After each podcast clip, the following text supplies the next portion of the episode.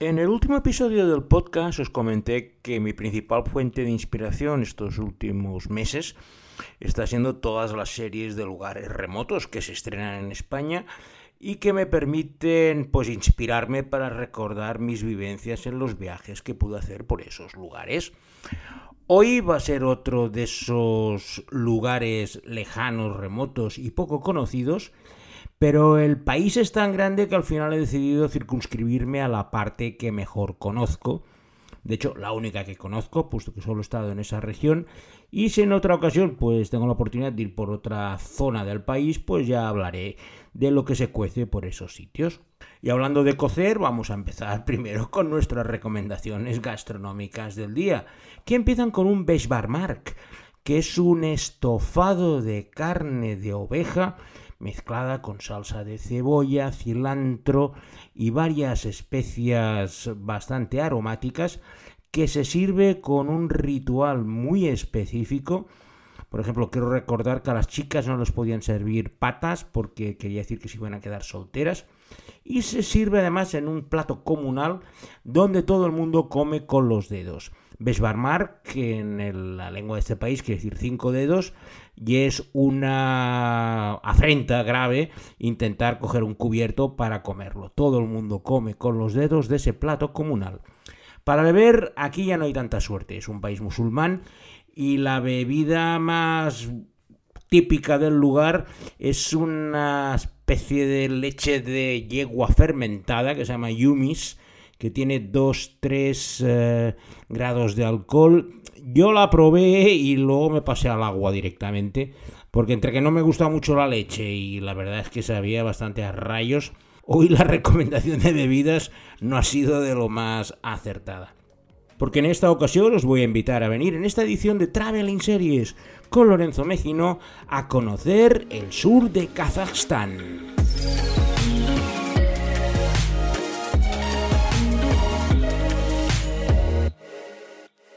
Kazajstán es un país enorme, tiene cinco veces la extensión de España y apenas tiene 17 millones de habitantes.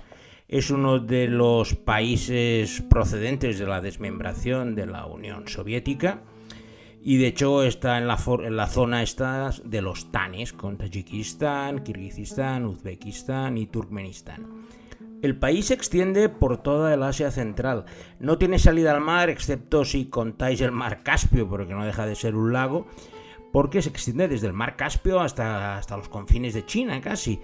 Y es muy, muy grande. Yo cuando estuve era pues, precisamente al final de una ruta que hice con mi mujer, la ruta de la seda en la cual salimos de Pekín, cruzamos toda la China, de allí cruzamos al Kirguistán, del cual os hablé en un capítulo de Traveling Series. Y finalmente nuestra última parada era Kazajstán. Habíamos contratado una especie de vehículo, un taxi que nos llevara desde Bishkek, la capital de Kirguistán, a Almaata, Almaty ahora, que está apenas a 200 kilómetros y que hasta hace pocos años era la capital de Kazajstán. De hecho, cuando se independizó de la Unión Soviética hacia 1991, Alma-Ata, que como se llamaba cuando lo estudiaba y ahora ha cambiado el nombre a Almaty, pues fue la primera capital del Kazajstán. Pero debido a que su situación geográfica no era muy adecuada, puesto que se encuentra muy cerca de China, apenas a 60 kilómetros y muy cerca del Kirguistán, la hacía un poco vulnerable a invasiones de países cercanos y el presidente Nursultan Nazarbayev, que ya venía de la época comunista de la Unión Soviética, decidió hacer una nueva capital más o menos en el centro del país, Astana. No he estado en ella, pero por lo que he visto es una de estas capitales artificiales tipo Brasilia, que está en medio de una estepa donde no hay absolutamente nada en cientos de kilómetros a la redonda pero que desde el punto de vista estratégico pues le permitía una defensa mucho más tranquila que estando en Almaty tan cercana, vamos a un tiro de piedra de la frontera china, que siempre ha sido el posible enemigo de Kazajstán. Desde el punto de vista geopolítico, Kazajstán es como muchos de estos países que se independizaron, el dictador comunista que había antes siguió en el poder, con lo cual, como en el gato pardo, algo tiene que cambiar para que no cambie nada.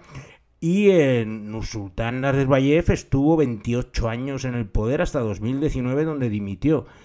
De hecho, incluso hubo unos intentos de llamar a la capital Astana Nursultán en honor al mandatario. De hecho, cuando se retiró, sus sicarios cambiaron el nombre de la capital Astana a Nursultán, pero tres años después decidieron que tampoco era lo más correcto y volvieron al nombre de Astana. Así pues, esta política de peonza yendo arriba y abajo, dependiendo de los caprichos del mandatario eterno que tenían, ha sido uno de los principales factores de Kazajstán. El país no es muy turístico, en especial si lo comparas pues con Uzbekistán, que tiene muchas maravillas, o con las montañas del Kirguistán y Tayikistán. Es una extensión plana, una estepa impresionante, que son cientos o miles de kilómetros, completamente plana y donde allí no se puede hacer nada.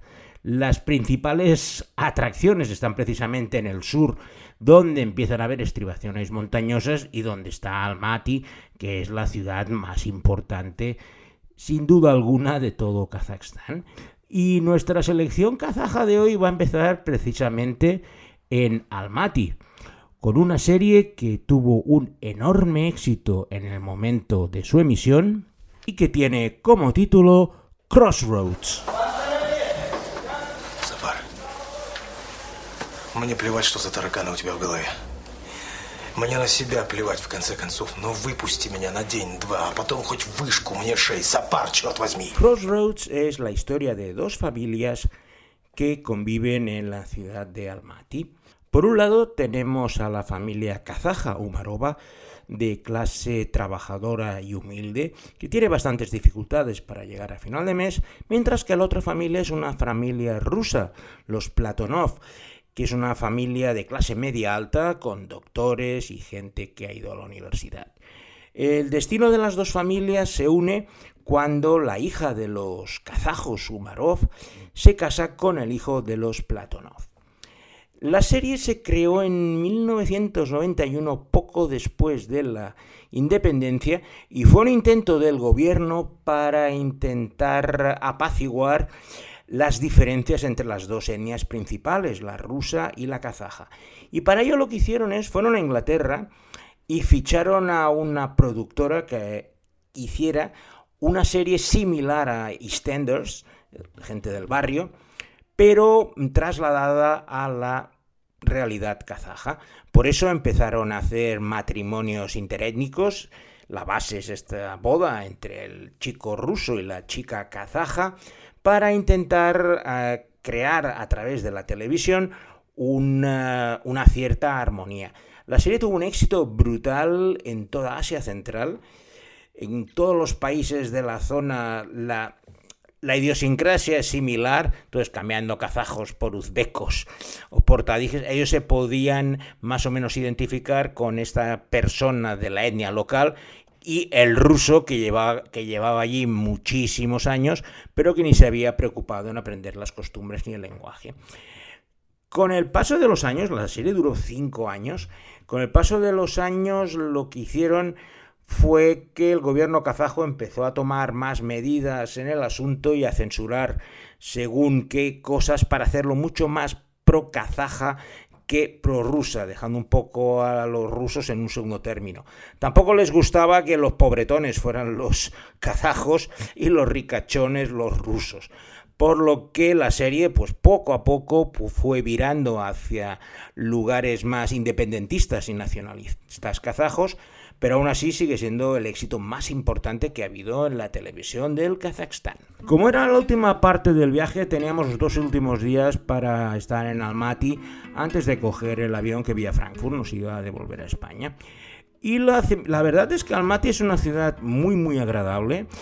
Al ser un lugar de paso desde hace siglos de la ruta de la seda, hay unas construcciones de todas las épocas, entre la que destaca una preciosa catedral, que es la Catedral Zenkov, que es una catedral enorme, pero que está hecha exclusivamente de madera. La visión al verla, cuando nos acercamos por primera vez, no me creía que fuera toda de madera, porque la verdad es que es muy alta Y ya sabemos que la madera suele tener bastantes problemas en forma de incendios, pero me explicaron que la tienen tratada con una materia magnífica, tiene unas estrictas medidas de seguridad y si alguna vez os perdéis por Almaty, la visión de la Catedral Zenkov es una de las principales que tenéis que ver y diría que la más importante de toda una capital. Al estar todas las cosas del gobierno en Astana, lo cierto es que Almaty ha quedado pues como un centro comercial muy agradable, se puede pasear, sobre todo cruce de culturas, no hay hay kazajos, hay rusos, hay incluso coreanos, hay etnias de casi toda Asia conviviendo en Almaty. Y en esta ciudad es donde tiene lugar también la segunda serie de nuestra selección kazaja de hoy, una serie que tiene como título The Gambler, el jugador. Данияр Бекмурзаев, Что случилось? 28 лет. Так, в чем дело? Отец Булат. От одной ходки отмазал. Ты теперь вторую мне придумал. Есть младший брат и мать. Ойнамыш, кажется. Работает в солидной Ты компании. исполнитель, и ты обязан быть здесь! Сам женат. И ты мне нужен живой. Алло. The Gambler es una serie kazaja, pero rodada en lengua rusa, que tiene como protagonista un empleado de una constructora que es el responsable de los proyectos principales de la misma en una fase de expansión en Almaty. Pero el pobre empieza a gastar dinero en apuestas y empieza a endeudarse de forma muy, muy, muy importante en todo tipo de apuestas deportivas.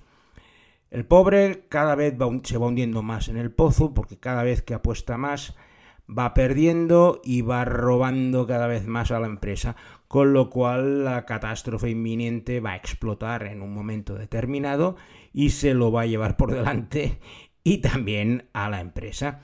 Es una alegoría bastante interesante, pues, del, del mal que pueden hacer las apuestas deportivas en estas sociedades en desarrollo, en plan que él controlaba y que no iba a perder mucho más de lo necesario. Es una serie muy nueva, es de este año. De hecho, cuando empecé a preparar el podcast, contacté pues con mis contactos en la televisión kazaja, que aunque os sorprendáis también los tengo, y me enviaron los tres primeros capítulos subtitulados en inglés y le eché un vistazo y lo cierto es que tiene muy buena factura. El hecho de hacerla en ruso es porque así les permite exportarla al resto de los países de la antigua Unión de Repúblicas Socialistas Soviéticas y porque si lo hubieran hecho en kazajo no se la podían vender ni al país de al lado. Fue una estrategia comercial y lo cierto es que es una serie rusa de calidad media alta, aunque eso sí, ambientado en Almaty y donde la Catedral Zenkov sale en muchas oportunidades. Tras estar todo un día paseando por arriba y abajo de todo Almaty, la gente que nos llevó desde Bishkek hasta Almaty, la agencia de viajes, nos, pro- nos propuso hacer una excursión de un día a un lugar cercano que estaba a 80 kilómetros de Almaty para ver un accidente geológico muy interesante, a lo cual pues lógicamente aceptamos porque bueno, también para estar paseando por Almaty ya estuvimos bastante con un día y nos gusta más ir a la naturaleza. El lugar donde nos llevaron es el cañón de Charín. El cañón de Charín tiene unos 3 millones de años de antigüedad y se formó cuando la tierra alrededor del cañón empezó a levantarse. Se formó un gran lago en el área y poco a poco empezó a resecarse. Y durante los millones de años siguientes el cañón fue formado por el río Charín. Es un lugar bastante interesante, puesto que tiene unos acantilados muy grandes. Además, al ser arenisca roja, los contrastes cuando sale el sol, dependiendo de la insolación, son muy interesantes. Y esa erosión ha provocado una existencia de grandes formaciones de rocas. Lo cierto no me lo esperaba, habíamos estado bastante por China y en el viaje habíamos visto muchas cosas y lo cierto es que fue un, un colofón muy interesante al ver estas eh, gargantas multicolores que tienen millones de años de historias y aparte pues para pasear un día o incluso hacer un poco de rafting en el propio río Charín es el mejor lugar para escaparte de la capital Almaty. Y en esta zona del cañón de Charín es donde tiene lugar algunas de las escenas de la tercera serie kazaja de hoy, una serie que tiene como título 532.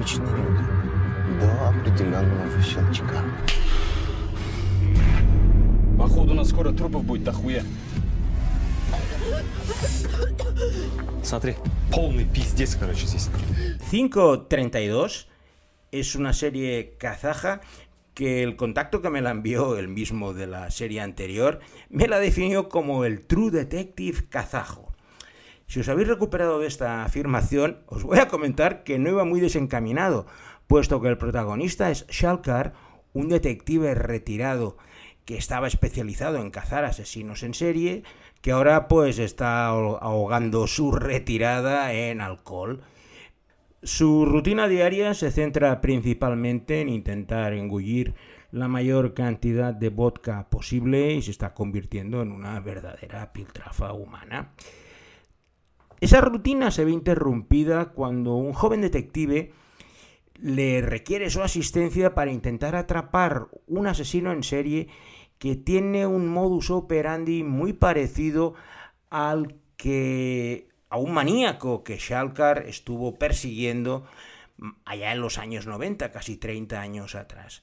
Entonces tenemos este detective resabiado, retirado y rebotado con el joven aspirante que forman una pareja de lo más raro y se introducen por los bajos fondos de Almaty en la persecución de ese elusivo asesino en serie que tiene muchas circunstancias en común con el Némesis al que persiguió 30 años antes. Con la definición que os he dado, ya os podéis imaginar que es una historia turbia, llena de giros, y que el toque kazajo lo cierto es que lo hace bastante original.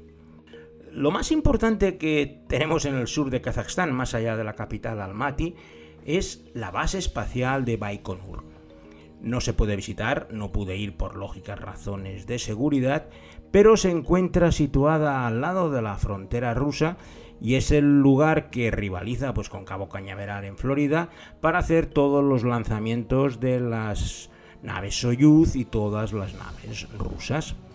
Al estar en medio de una estepa salvaje, los inviernos son helados, pero están muy aislados y según me comentaron allí es como una ciudad independiente del resto de Kazajstán, dependen más de Rusia y al haber la independencia pues se quedó en territorio kazajo, pero de hecho sigue siendo rusa a casi todos los efectos. Y en este lugar tan remoto es donde tiene lugar la última serie de nuestra selección kazaja de hoy.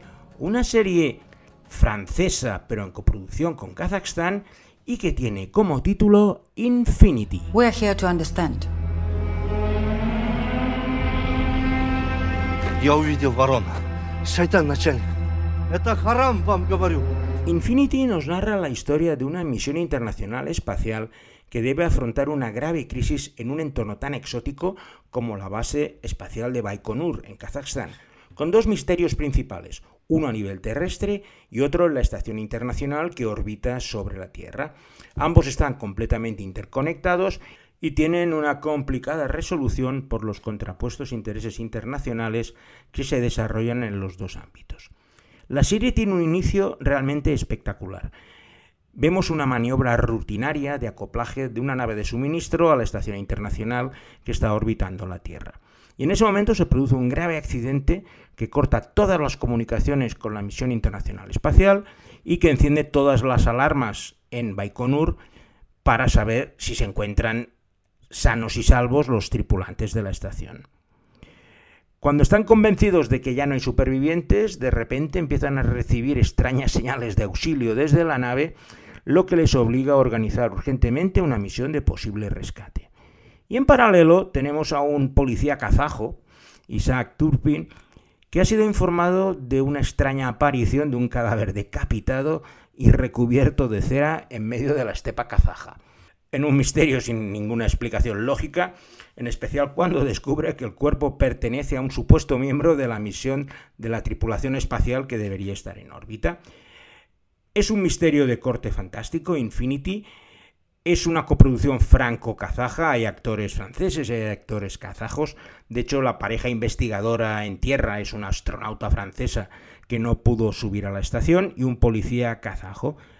Y la verdad es que me ha sorprendido mucho. Aquí en España se ha estrenado en la plataforma MC Plus porque me temía que iban a hacer cualquier destrozo y al final el último episodio es realmente imaginativo, resuelven este enigma a dos niveles, espacial y terrestre, de una forma muy elegante y fue la idea ideal para dedicar este episodio de hoy al país del Kazajstán y concretamente al sur del mismo.